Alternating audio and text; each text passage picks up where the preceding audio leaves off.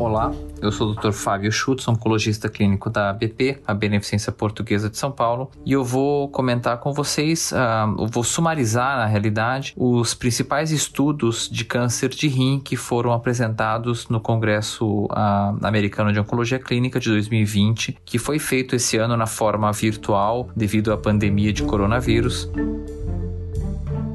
Uh, e do ponto de vista de uh, novas opções ou dos estudos em câncer de rim, eu resolvi fazer um apanhado de todos os estudos porque não teve nenhum estudo grande que modificasse a prática clínica de uma maneira geral. Então eu vou comentar com vocês os principais estudos uh, e acompanhe comigo. Teve uma atualização. Então o primeiro estudo que eu vou comentar é o estudo Keynote 426, que é um estudo que foi atualizado. Então esse é um estudo que a gente já conhece, que já foi publicado, que comparou o uso de pembrolizumab mais mais axitinib versus sunitinib em pacientes na primeira linha de tratamento de câncer de rim. Então a gente já sabia do benefício em sobrevida global dos pacientes e agora a, gente teve a atualização de um segmento maior uh, desses pacientes. Então, na primeira avaliação, vamos lembrar então que o, a sobrevida global tinha um hazard ratio de 0.53 e a sobrevida livre de progressão tinha um hazard ratio de 0.69 e as taxas de resposta uh, do pembrolizumab mais axitinib era de 59,3% comparado com 35,7% do sunitinib. E o segmento uh, agora ele foi atualizado com,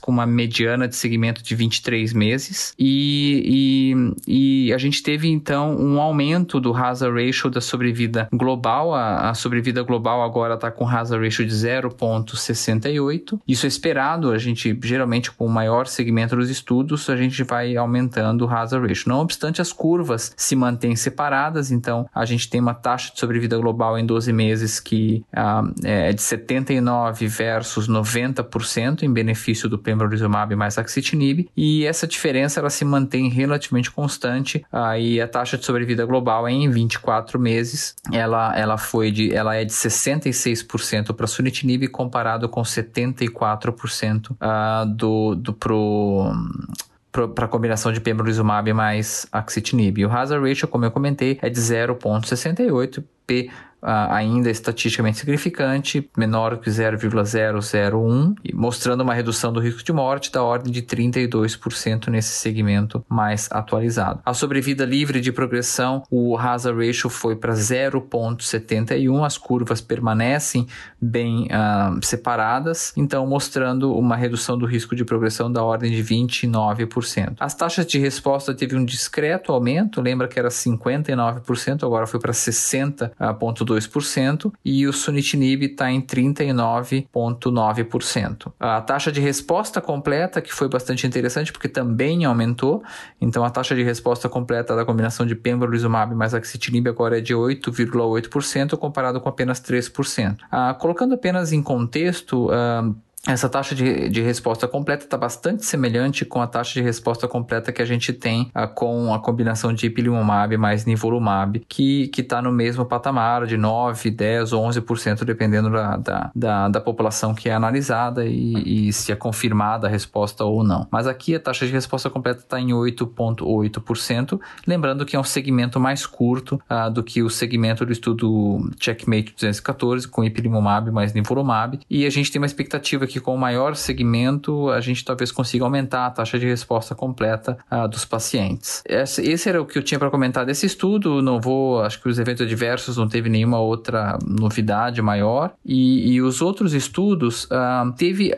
vários estudos na realidade que foram avaliados que eles tentaram avaliar o resgate dos pacientes tratados com nivolumab inicialmente uh, e daí tentar resgatar a resposta desses pacientes com ipilimumab. Então, teve o principal estudo desses foi o Omnivore, uh, que ele tentou tratar então os pacientes com uh, nivolumab inicialmente, tentando selecionar aqueles pacientes ou tentando fazer a pergunta: será que a gente precisa tratar todo mundo com a combinação de ipilimumab mais nivolumab? Será que não tem uma população que a gente pode optar por tratar com um nivolumab e aí eventualmente, se eles não têm uma boa resposta, a gente tentar resgatar eles com a adição de ipilimumab. Então, por exemplo, o Omnivore ele pegou e tratou os pacientes com o nivolumab uh, por um tempo e depois avaliou a resposta. Aqueles pacientes que obviamente tinham uma resposta parcial ou completa continuavam o, o, o, tratamento com nivolumab. Entretanto, os pacientes que apresentavam progressão de doença ou doença estável era adicionado o ipilimumab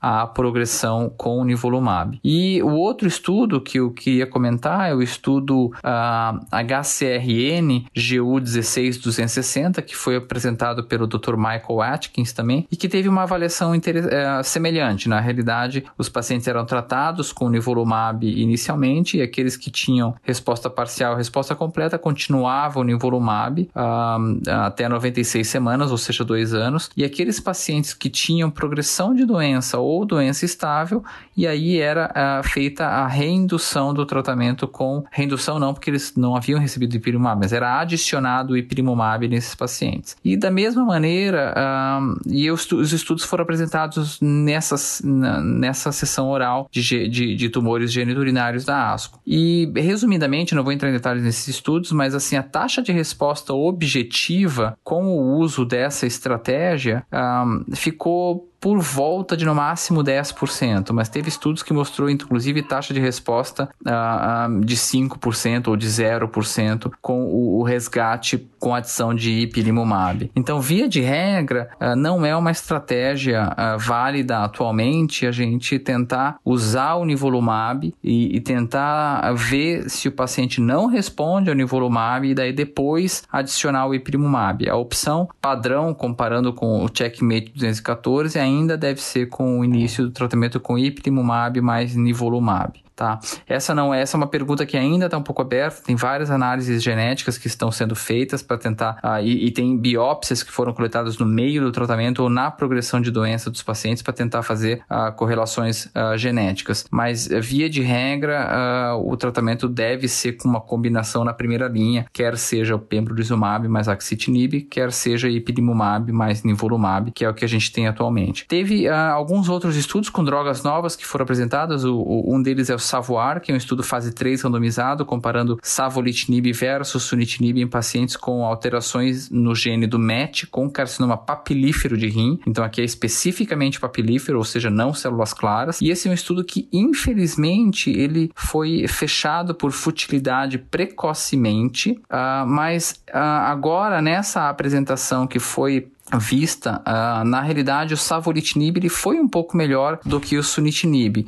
A gente está falando aqui de, de uma taxa de resposta uh, que foi melhor para a combinação de savolitinib, para combinação não, para droga, para o savolitinib, e a gente uh, e a sobrevida livre de progressão também foi um pouco melhor para o savolitinib, e inclusive a sobrevida global também foi um pouco melhor para o savolitinib. Mas infelizmente, como a população recrutada foi uma população menor do que o esperado, porque o o estudo foi fechado precocemente por futilidade? Ah, essa é uma pergunta que continua aberta. Então, é um estudo que aparentemente a droga savolitinib é uma droga ativa, é uma droga, é um inibidor de MET. Então, lembrando que nessa, nesse estudo só entrou pacientes uh, com alterações genéticas no gene MET. Uh, e é uma droga, então, parece que tem taxa de resposta melhor do que o sunitinib, tem uh, sobrevida livre de progressão melhor do que o sunitinib, tem sobrevida global melhor do que o sunitinib. E melhor ainda, ela é também uma, uma mais mais bem tolerada do que o sunitinib, porque tem menos efeitos colaterais grau 3, grau 4 comparado com o sunitinib. Infelizmente, como eu comentei, esse é um estudo que foi interrompido precocemente, então a pergunta continua aberta. A gente tem outros estudos que estão avaliando inibidores de MET nessa população com carcinoma papilífero, principalmente com alteração em MET, então a gente precisa guardar esses outros estudos no futuro.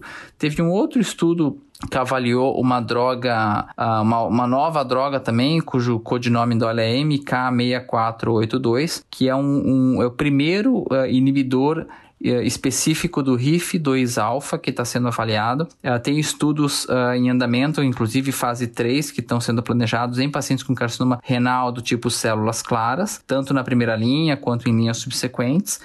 mas esse estudo que eu estou comentando aqui, que é um estudo fase 2 dessa nova droga, que é MK6482, ele foi avaliado especificamente em pacientes com síndrome von Hippel-Lindau, ou seja, são aqueles pacientes que têm alteração germinativa ou no gene do VHL e que tinham uh, com o câncer de rim uh, avançado relacionado a, a essa síndrome do VHL. E o interessante é que nesse estudo, então, eles mostraram uma taxa de resposta uh, maior, bo boa, não maior, porque é um estudo fase 2 de braço único. A, taxa de resposta foi de 27,9% com essa droga, especificamente nessa população com mutação do gene VHL. Então, isso é uma estratégia que deve ser levada e, mais a e, e deve ser levada para frente nessa população. Infelizmente, esse é um estudo que é relativamente pequeno, porque essa é uma população que é rara, não, não é tão comum na nossa prática, então foram 61 pacientes que foram uh, incluídos nesse estudo, mas a, a, vasta maioria desses pacientes apresentou algum grau de redução do tumor. 86,9% dos pacientes apresentavam redução, algum grau de redução do tumor. Então, uh, quando a gente fala algum grau de redução, às vezes não atinge o critério de, de redução de tumor do RECIST, que é pelo menos redução de 30%. Uh, então, e, e, aparentemente a, a durabilidade da resposta resposta desse, dessa nova droga ela parece ser mais alta e a tolerância dessa droga é boa. Tem algumas características desses novos inibidores de, de RIF2-alfa que estão sendo estudados, que é, por exemplo, a, a alterações de anemia porque parece que esse é um efeito alvo da droga, que ela age especificamente no gene do RIF, no, na proteína RIF2-alfa, que é um fator de transcrição que, a, que atua no núcleo da célula, e ele também faz um pouco de hipóxia, que também parece ser um, um efeito alvo do, do tratamento. E eles tiveram, inclusive, avaliações de, como a gente sabe que nessas pacientes com síndrome VHL, eles têm. Uh, outros tumores, além de, tumor de rim, por exemplo, eles podem ter angiomas de retina ou hemangioblastomas em cerebelo. Ah, eles tiveram respostas nesses outros tumores também. Então, eles tiveram algumas imagens de pacientes com carcinoma, com, com tumores em sistema nervoso central e apresentaram, mostraram as imagens com redução desses tumores no sistema nervoso central. Então, essa é uma droga, gravem o nome, é MK6482, que é um inibidor de RIF2-alfa, que está sendo ativamente estudado em vários cenários de câncer de rim, tanto na primeira primeira linha quanto em linhas subsequentes, carcinoma de células claras. A gente sabe que o gene VHL é um gene importante na, na oncogênese dos, dos tumores renais, mas esse estudo especificamente falando, ele foi avaliado em pacientes com uh, câncer de, de rim, em pacientes com síndrome VHL. Teve um outro estudo, que é o estudo fase 2, que avaliou a combinação de lenvatinib mais pembrolizumab em pacientes que falharam inibidor de PD1 e PDL1. E esse foi um estudo também interessante, já tinha, a gente já tinha dados uh, apresentados em outro congresso dessa combinação de lenvatinib, que é um inibidor de VEGFR e também de FGFR, uh, mais o pembrolizumab. Então, a taxa de resposta objetiva uh, desse, desse tratamento uh, ficou de 70% ou de 63% uh, com essa combinação. Então, a gente ainda não sabe se essa taxa de resposta ela é relacionada apenas ao, ao lenvatinib ou se eventualmente tem algum efeito na combinação de lenvatinib mais o pembrolizumab. Lembrando que essa população era uma população que havia já falhado a inibidor de PD1 ou de PDL1, a maioria das vezes sendo nivolumab, ou seja, já haviam falhado ao inibidor de PD1. Então a gente mantém um inibidor de PD, PD1 que é o pembrolizumab e adiciona o lenvatinib uh, nesses pacientes, tá? Então uh, essa taxa de resposta ela é bastante animadora, a gente está vendo uma taxa de resposta da ordem de 60%, 70%, mas uh, isso precisa ser replicado em estudo fase 3 antes de levar a qualquer tipo de aprovação regulatória. A gente, lembrando que também tem estudos fase 3 avaliando essa combinação de lenvatinib mais pembrolizumab versus sunitinib na primeira linha. Teve um outro estudo que também a, a, avaliou pacientes com carcinoma papilífero de rim, ou seja, não células claras, e mais ainda também aquela população com mutação no gene da fumarato hidratase, é, da, da fumarato hidratase que tem aquela síndrome, o HLRCC, que é, a, que é o acrônimo de Hereditary Leiomyomatosis and Renal Cell Cancer, que é uma síndrome familiar que tem essa mutação no gene do FH, que é fumarato hidratase, que geralmente uh, vem junto com, com leiomiomas uterinos nas mulheres ou, ou outros tipos de miomas uh, ou leiomiomas e também como um carcinoma renal do tipo papilífero de alto grau uh, e que geralmente se apresenta com doença metastática já desde o início. Então, nesse estudo, eles incluíram então pacientes com a, com a síndrome HLRCC e também carcinoma papilífero esporádico e trataram esses pacientes com uma combinação que já vinha sendo estudada também em estudos, uh, em outros estudos, que era a combinação de bevacizumab mais erlotinib. Então, nesse estudo, os pacientes recebiam bevacizumab na dose de 10 mg por quilograma a cada duas semanas, mais o erlotinib na sua dose uh, padrão cheia de 150 mg via oral por dia. E eles apresentaram a resposta objetiva na população geral, porque eles recrutaram junto a população com carcinoma papilífero esporádico mais o carcinoma papilífero relacionado à síndrome HLRCC, e a taxa de resposta global ficou da ordem de 54,2% com essa combinação. Então é uma resposta bastante uh, robusta nessa população com carcinoma papilífero. E aí eles também avaliaram a, a, especificamente a taxa de resposta na população com HLRCC e também na população com carcinoma esporádico. E aí a diferença ficou mais uh, gritante ainda. A gente tem uma taxa de resposta objetiva na população com HLRCC de 72,1% comparado com 35% na população com carcinoma uh, papilífero esporádico. Então, o total de pacientes com HLRCC recrutados nesse estudo foi de 43 e o total de pacientes com carcinoma papilífero esporádico foi de 40 nessa população. Então a gente está começando a a, a, ter boas opções de tratamento nessa população com carcinoma papilífero. Uh, eu já comentei também previamente do estudo Savoir, que foi um estudo fase 3 que fechou precocemente por futilidade, que mostrou que os inibidores de MET talvez fossem melhores do que o próprio sunitinib. E aqui a gente está tendo uma outra combinação, que é a combinação de, de bevacizumab mais erlotinib, uh, que parece também bastante animadora, principalmente nessa população com carcinoma papilífero relacionado à mutação do gene fumarato hidratase, que é a síndrome HLRCC. Uh, eu acho que era mais ou menos isso que eu tinha para comentar com vocês em relação a atualizações de câncer de rim. Quero agradecer a atenção de todos e falar para vocês continuarem seguindo o MOC nos principais agregadores de podcasts e para continuar recebendo notificações sobre os novos conteúdos que a gente que a gente está publicando. Uh, muito obrigado novamente e até breve.